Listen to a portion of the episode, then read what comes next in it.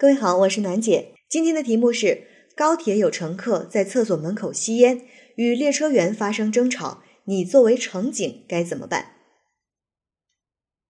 这道题呢，又是一道铁路公安的面试真题，再次体现了专业性。所以，我们铁路公安的同学们就必须得了解我们关于在高铁上吸烟的法律法规。那这个时候，我们如果讲不出这些相关的规定，你的答题基本上是没有什么得高分的可能的。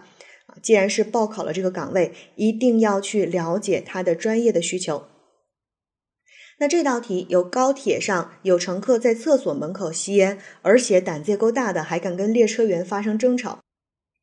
以前呢，我们遇到类似的题目，大家总会先要去反思一下自己有哪儿做的不对的地方，因为我们在人际和应急的题目当中啊，尤其是涉及到和群众沟通的。一般情况下，如果群众有一些不当的或者是过激的行为，我们总要去反思一下，哎，是不是我们哪儿工作没有做到位呀？或者是给群众带来了什么麻烦，导致群众有这样的行为？但是在这道题当中啊，大家记得，我们这种执法部门的题目，如果对面出现了明显的违法的行为，我们的态度一定是要非常坚决的，因为这已经是原则性的问题，而不是灵活性的问题。就是你的态度啊，你的表现，你的语言的表达要温和，但是态度一定要坚决。比如说像这件事情，高铁有乘客在吸烟，那么你第一时间必须要。让他立即停止吸烟行为，而不能说来，咱俩先聊了，我先跟你说说这个吸烟有什么样的害处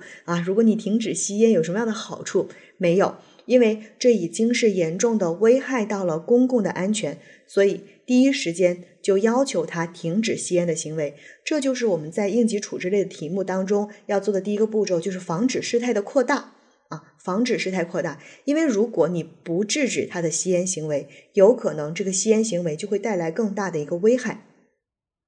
在制止了吸烟行为之后啊，你再去跟这个乘客去解释吸烟的危害呀，去跟他说吸烟的处罚呀，这都可以了啊，这都可以了。最后我们要想的是，所有的应急处置类的题目，最后一定要考虑的是怎么样去避免这样的事情再次发生。其实这个事情呢，现在我们的铁路部门已经做得非常好、非常全面了。基本上你去高铁上面晃一圈，你就能够把这样的方式方法都能够给搜集全了。所以要做生活的有心人啊，多去留意生活当中的一些事情。考生现在开始答题。在高铁上有乘客吸烟，如果不及时制止，可能引发烟雾报警，造成临时停车，甚至更严重的后果。我必须第一时间阻止这种行为。第一，赶赴现场制止冲突。发生这样的情况，我会第一时间赶到现场，亮明自己乘警的身份，进行事件处置，要求双方停止争吵，并要求乘客立即停止吸烟行为。第二。向该乘客解释吸烟的危害，我会向这名乘客说明高铁上不让吸烟的原因。一方面呢，高铁列车作为密闭空间，空气的流动相对较小，二手烟会严重影响到其他乘客；另一方面，高铁的车厢内所有的区域都设置有烟感报警器。如果一旦有一处发生烟雾报警，所有车厢的警报器都会同时联动，极易给乘客带来恐慌，甚至有可能会引发临时停车，带来群体的安全隐患。第三，我会向乘客强调吸烟的处罚。如果该乘客仍然不听劝阻，我会再次强调，烟雾气体触发烟感报警器后，列车会降速运行，严重的话甚至会紧急制动。危害本次列车及线路上其他列车的一个运行安全，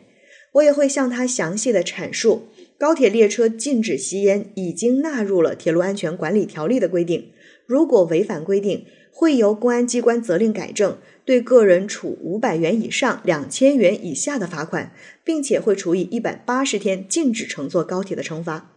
而对吸烟导致列车火灾等严重后果的，将会依法追究刑事责任。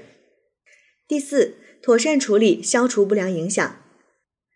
在劝服该乘客后，希望他能够配合列车乘务人员的管理，并对我们的工作进行监督和及时反馈。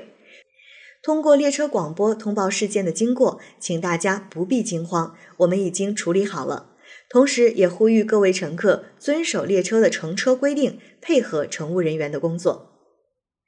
最后呢，我们会通过多种措施去避免此类事情的再次发生。要加大宣传，可以在车厢张贴禁言标语，发放列车运行安全手册，让乘客知晓高铁车厢内的禁烟规定。